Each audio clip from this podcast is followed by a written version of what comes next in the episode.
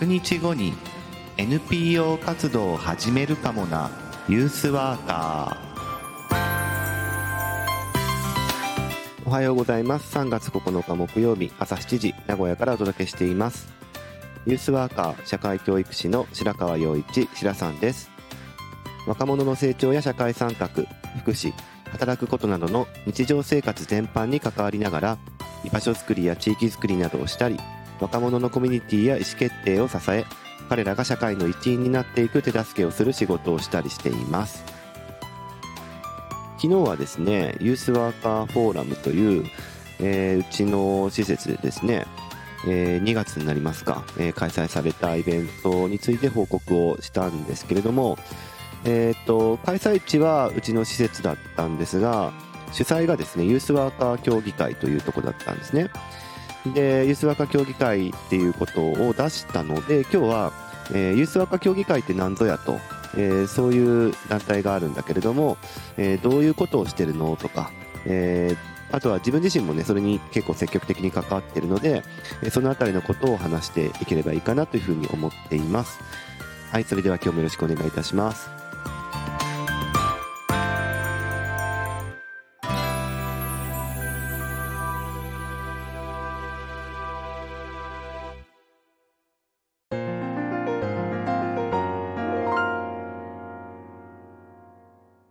ユースワーカー協議会の話をします。えー、っとですね、まあ、ホームページもありますけれども、どっちかというと活発に情報発信をしている媒体は、Facebook ページの方になりますね。えー、ウェブページの方も、あの、更新をしたいなというふうに思って、えー、動いてはいるんですけど、ボランタリーな団体でですね、えー、そこをなんていうか、こう専門に、えー、専従で働く人っていうかですね、はいなくて、えー、なのでちょっとこうボランタリーでやってるので、活動の仕方が、まあそういう風になっちゃってるっていうのがあるんですけれども、あのー、これは、まあ全国組織です。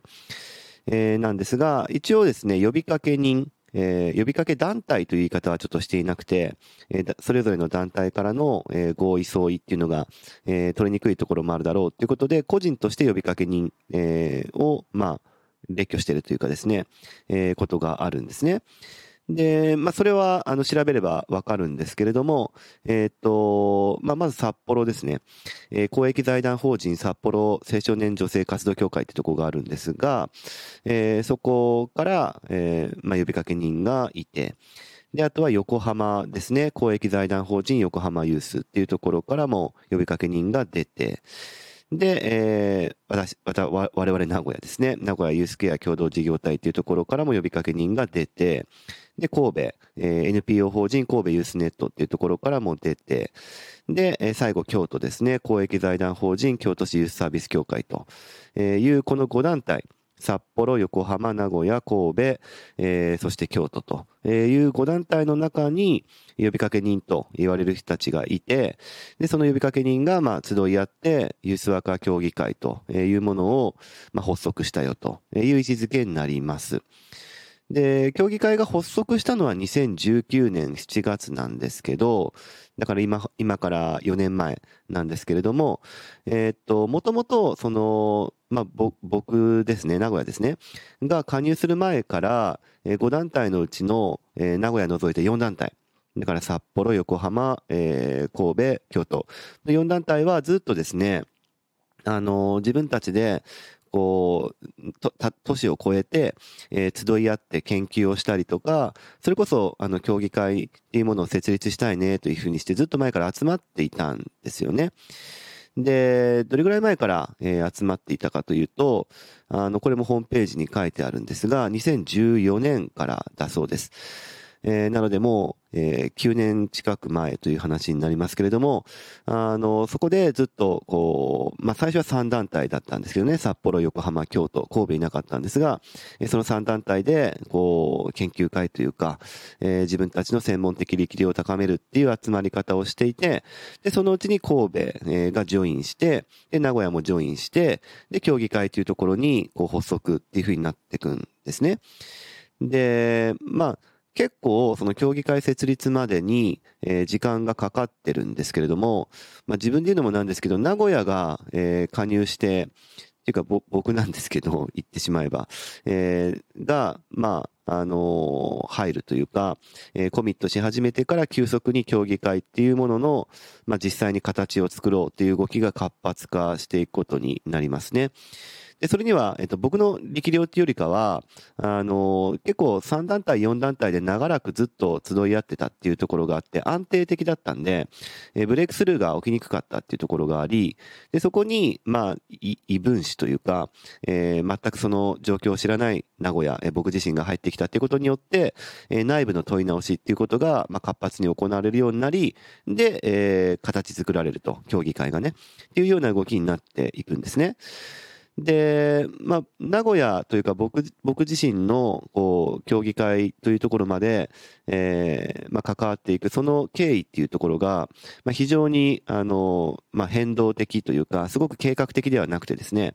えー、すごく面白い、あの、合流の仕方になっているんですけど、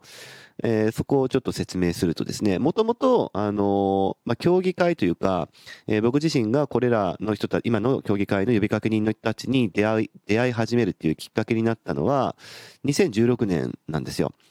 なので、7年前ですかね、の、あの、夏、7月にですね、えー、このラジオでもちょっと言ったことありますが、えー、高校生で、えー、高校生の団体でずっと、あの活動してる当時ね、えー、活動している団体がありましてですね。で、その高校生の団体っていうのは、あの教育系のことに関心がある団体だったんですけどね、えー、その団体が、まあ、1年間活動してきて、自分たちの活動を、こう、発表するというか、えー、フォーラム的なものをしたいというふうに言い出したんです、当日、あ当時。で、まあ、詳しくは、あの、どういう高校生たちだったかっていうのは、えっ、ー、と、1月3日の放送を聞いてほしいんですけれども、あの、で、その高校生の団体の活動報告の場にいろんな人が来てもらいたいんだけれども、せっかくだったら、えー、登壇者として自分たちの団体だけじゃなくって、まあ、教育にいろんな形で関わるいろんな人たちが、えー、っと、登壇というか、ゲストスピーカーとして来てもらえたらいいねっていうふうになって、、で、僕自身が、あのー、じゃあそれを手伝うサポートというかね、彼らがどういう人に出会ってみたいかっていうニーズを一緒に、まあ、探る中で、じゃあこういう人たちもいるかな、ああいう人たちはどうだろうっていうのを一緒に考えたっていうことがあって、で、その時に、えー、登壇者の一人として、えー、声をかけたのが、あの、京都市ユースサービス協会の、まあ、職員さんだったんですね。えー、つまり後のユースワカ協議会として呼びかけ人になっていく、えー、団体さんの、まあ、ところですけれども、えー、っと、もともと僕自身も京都市ユースサービス協会ってところに非常に関心ありましたので、えー、そこで働いている方がどういう方かっていうのはすごい気になっていたので、えー、この機会にあの話聞いてみたいなとか、えー、高校生自体もですね、えー、いわゆるユースセンターと言われるようなところでしっかり働いていて、で団体基盤としてもかなり、え、歴史があるというか、えー、いうところの職員さんだったので、まあ話も聞きたいっていうことがあったんで、そこでまあお誘いをして、で、そこからですね、京都市ユースサービス協会の、あの方たちと、まあ、つながりが、えー、僕自身もできていくっていうことになるんですね。で、実際その、京都市ユースサービス協会っていうのはですね、ユースワーカー養成講習会と言われるものを毎年数回やっておりまして、で、僕自身もそれにすごい参加したかったんですよ、もともと。で、ちょうどその高校生たちの集まりの県でつながりができたもんですから、えー、ユースワカ養成講習会に、えー、京都で開催してるやつですね、えー、行きたいなというふうに本当に思いまして、えー、その翌年、2017年ですね、3月。えー、この2017年3月の、あのー、土日なんですが、ここだったらすっぽり予定、えー、ちょうど空いてるから行けるわって言って、京都のユースワカ養成講習会に参加をしてきますね。で、そうするとより郷土の人たちとのつながりが、まあ、強くなっていくっていうことになってて、で、面白いのは、その後にですね、あの、各地でユースワーカー、養成講習会っていうものが、まあ、行われていくんですけれども、あの、まあ、ユースワーカー養成講習会の後っていうコースもあってですね、まあ、これユースワーユースワーカー資格取得コースというんですが、まあ、民間資格ですけども、ユースワーカーという、え、資格をゲットできるっていう、まあ、これ京都市ユースサービス協会の、え、オリジナルプログラムなんですが、え、そのこう、養成講習会に参加すると、その資格取得コースにも、まあ、え、参加できるということで、僕はそれに参加したんですね。で、え、そこで、こう、まあ、面倒を見ていただいたというか、スーパーバイズ、えサポートをしていただいたのが、まあ、やはり京都市ユースサービス協会の方で、で、その方が、まあ結構な重鎮というか、えー、後のユースワーカー養成、えー、ユースワーカー協議会で、えー、メインで活動していく方なんですけれども、えー、その方に、あのー、僕、ユースワーカー、ユースワーカー資格取得コースの、まあ、スーパーバイトをずっと受けさせてもらってたんですね。で、さらに、こう、だから、京都市えユースサービス協会とのつながりがどんどんえ、個人的にも深くなっていくということになっていきますね。で、そうこうしていくとですね、あの、各地でユース若養成講習会が次の年度、えー、でも始まっていくことになりますから、あの、そこに登壇する講師っていうものを、えー、必要になってくるわけですけど、ずっと、まあ、京都でやられてる養成講習会でしたから、まあ、京都で賄っていたんですよ。なんだけれども、もともとの動機として、えー、競技会設立っていうニーズも、その、京都をはじめとした4団体は持っていましたから、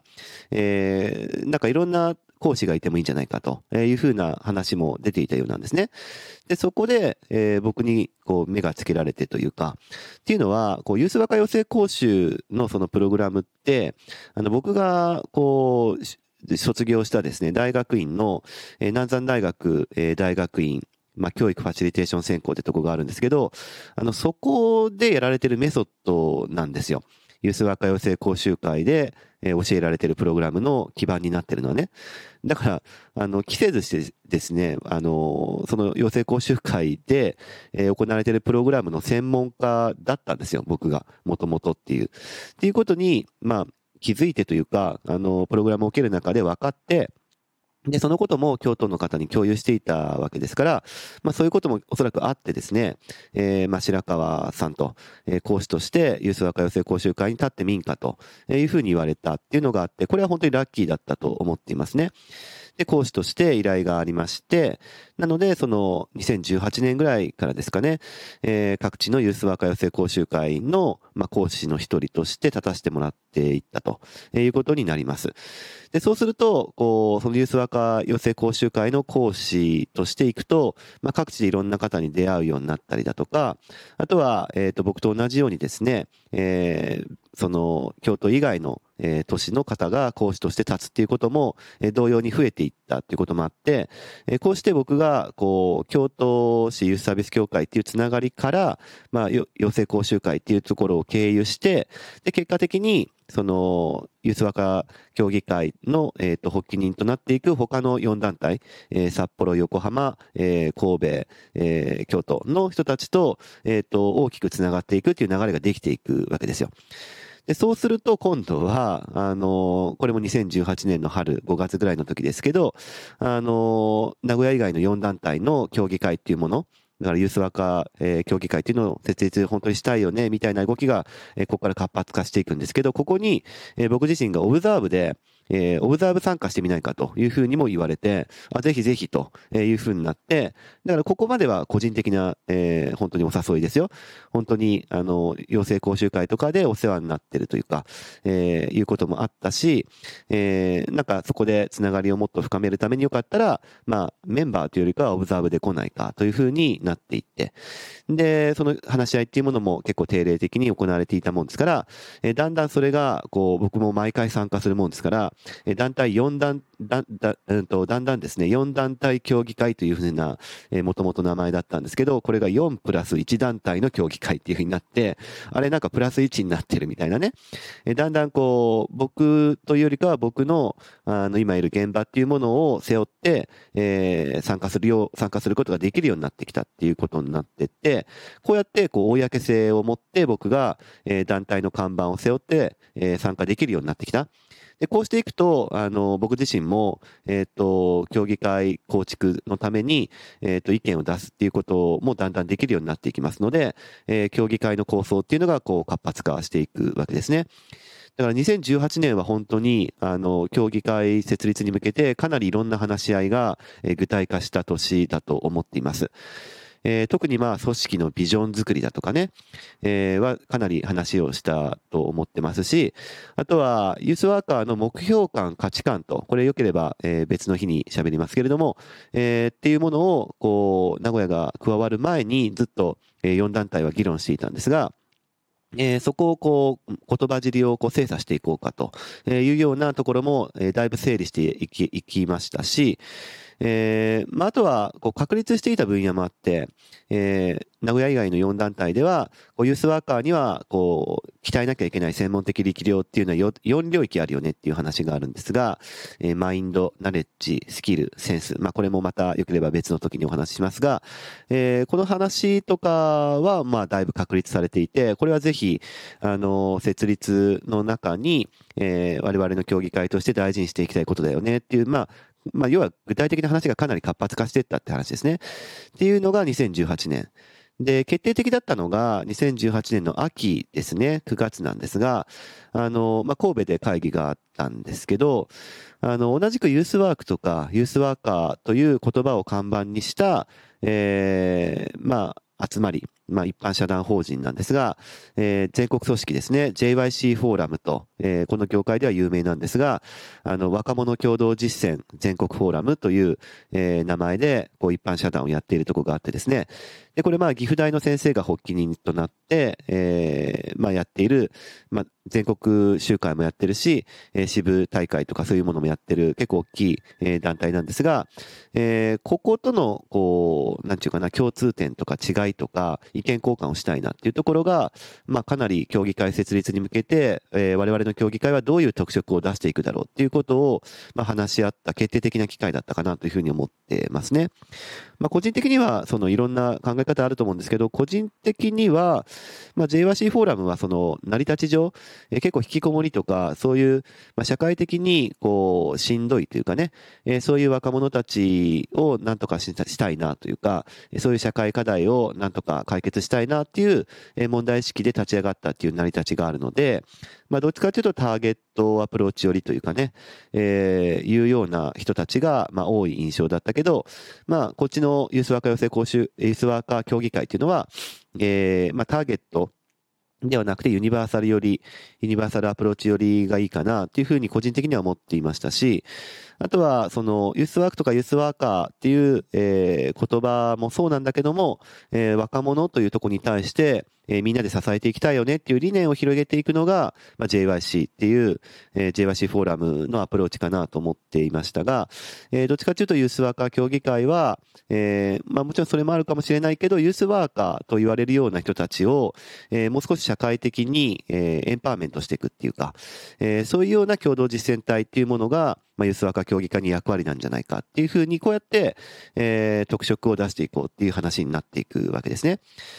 で、こんな感じで、えー、まあ、ユースワーカー養成、ユースワーカー、なんかどうしても間違っちゃうね。ユースワーカー協議会っていうものの、えー、っと、ビジョン作りとかっていうものもさらに進んでいって、えー、2019年7月ですね、えー、に、えー、っと、協議会の設立主意書と、え、こういう経緯で、こういう背景で、え、我々は協議会を作りたいんですよっていう、え、ものが、まあ、出るわけですね。え、これは、あの、ホームページにも載ってるので、よくやれば読んでいただければというふうに思うんですが、え、そんな感じで、えー、協議会が設立していって、この中に呼びかけ人の一人として、え、まあ、僕の名前も入ってるっていう感じですね。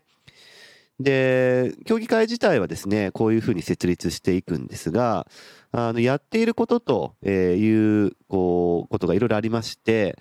えー、一つはさっき言ったユースワカ養成講習会と言われるものですね。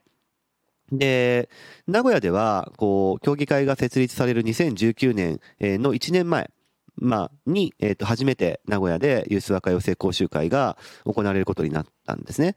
まあ、それはそうですよね。僕自身が個人的に、えっ、ー、と、名古屋以外での養成講習会っていうところに講師として、まあ、派遣というかね、えー、行ってるっていうこともあったので、まあ、自分自身の現場でもやりたいっていうふうに、えっ、ー、と、まあ、誘われてというかね、僕自身もやりたかったんですけど、えー、ということもありましたんで、で、この時点で僕は、えっ、と、個人というか、えっ、と、講師として他の都市に協力しに行くっていう立場から、あのまあ、その翌年に協議会が設立されるっていうことが決まってましたんで、えー、団体の、こう、まあ、メンバーとして、それは協議会団体のメンバーの一人として、えー、自分の現場でユース若寄せ講習会を実施するっていうことを内部に働きかけるっていう役割を自分で背負って、えー、自分自身のこう現場団体、に下ろしていくっていう話になりますね。で、この時点で、あの、やってよかったなというふうに思うのは、あの、まあ、そういう、こう、団体を背負うっていうような役割を、え僕から他の人に渡したっていうことですね。あの、僕自身はやっぱり、こう、今の現場で、えー、3団体でやってるんですけども、3団体の中でも、まあ、やっぱりちょっとこう、団体的に、事務局団体ではなかったので、あとは権限的にも持って、握ってるものが少なかったので、やっぱり権限が大きいところとか、事務局として役割を果たそうとしている団体にイニシアチブを渡した方が、あの、結果的には影響力が強くなるなというふうに思っていましたので、迷わず僕はそこにイニシアチブを渡しました。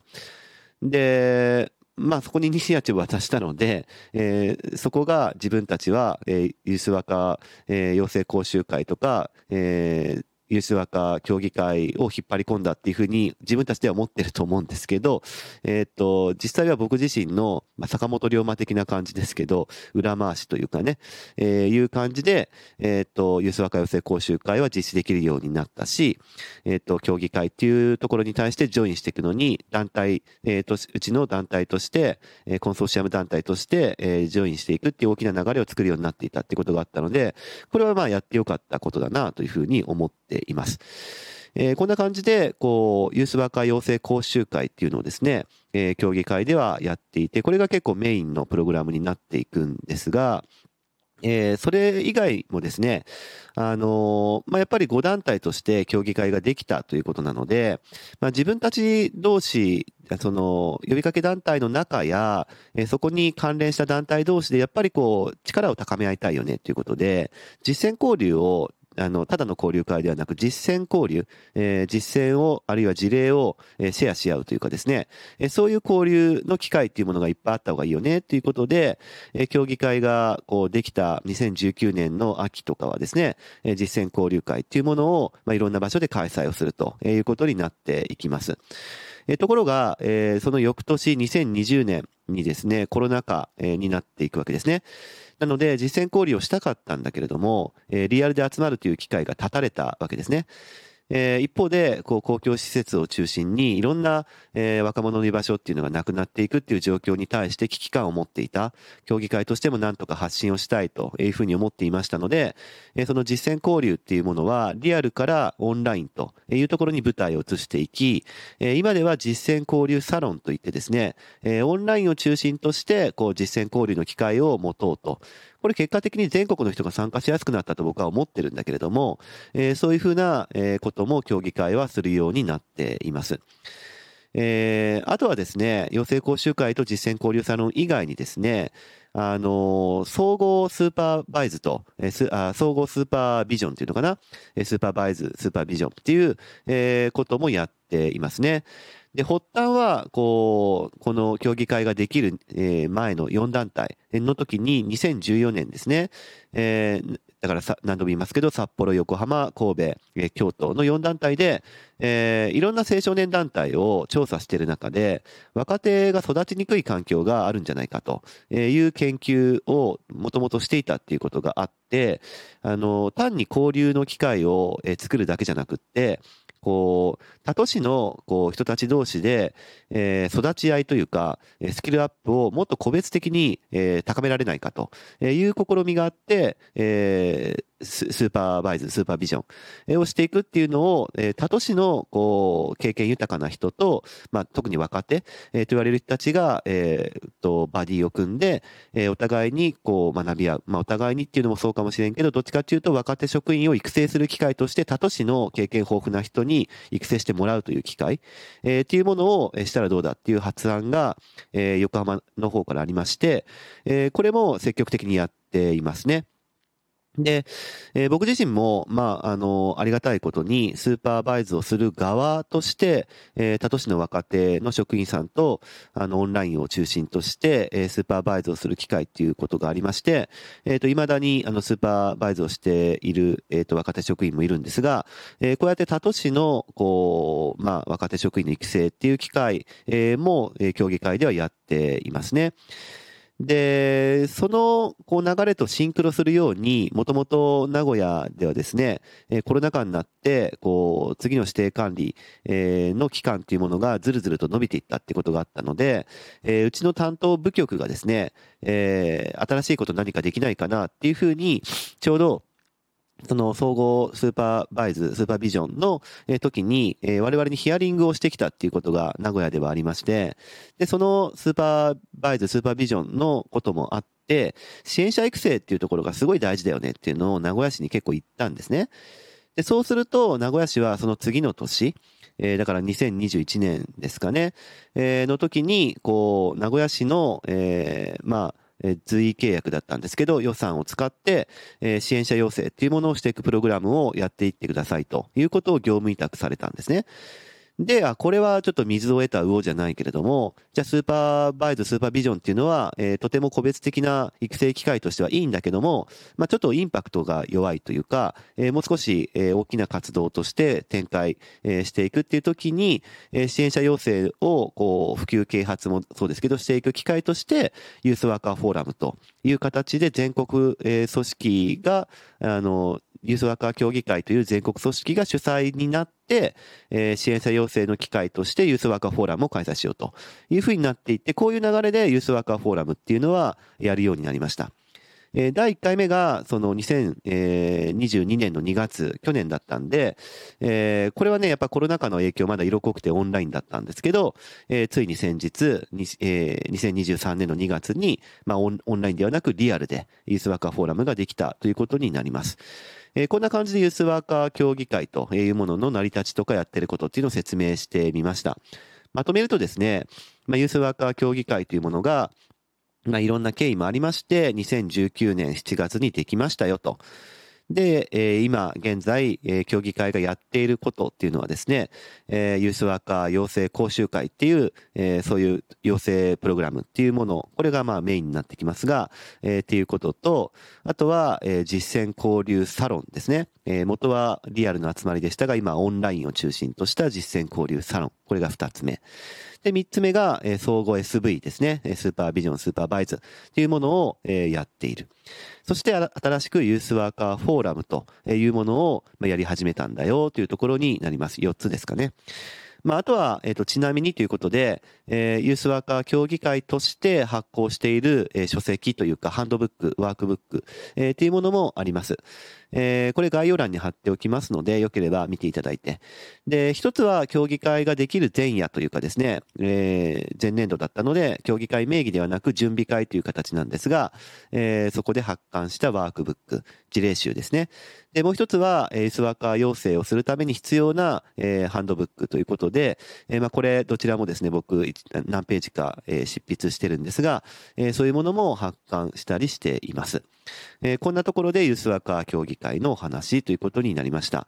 ちなみにですね、ユースワーカー協議会はですね、えー、入会希望者は、えー、誰でも入会することができるというふうにもなっているので、あのー、ぜひ申し込んでいただければと思います。あのー、個人会員ということで、えー、入会申込書をですね、あの、ウェブページ、ウェブページからダウンロードすることができますので、あの、入会費を取る取らないという問題については、あの、コロナ禍になってちょっと今保留中なので、えー、今は無料です。無料なので、えー、まあ、誰でも、あの、入会できますし、無料ですので、申し込んでいただければなというふうに思います。えー、こちらも概要欄に貼っておきますね。まあ、入会にあたっては当然誰でもなんですけど、あの、ユースワーカーの目標感とか価値観っていうところに、えー、まあ、コミットできる方っていうところが、まあ、一応対象にはなってるので、え、そういう人であれば、え、誰でもっていうことなので、えー、ぜひですね、え、そういう方、加入していただきたいなというふうに思います。えー、結構これ、こういうのまとめて語ってるとこないんじゃないかしらというふうに思いまして、今日はユースワーカー協議会の話、歴史、やってることっていうのをお話ししてみました。えー、それではまた明日もお会いしましょう。このラジオは音声配信プラットフォームスタンド .fm からお届けしています。Apple Podcast、Spotify、Amazon Music、Google Podcast からもお聞きいただけます。番組へのお便りはスタンド .fm のレターからお送りください。文章などのコンテンツを配信するメディアプラットフォームノートでも記事を書いています。明日もどうぞ聞いてくださいね。しらさんでした。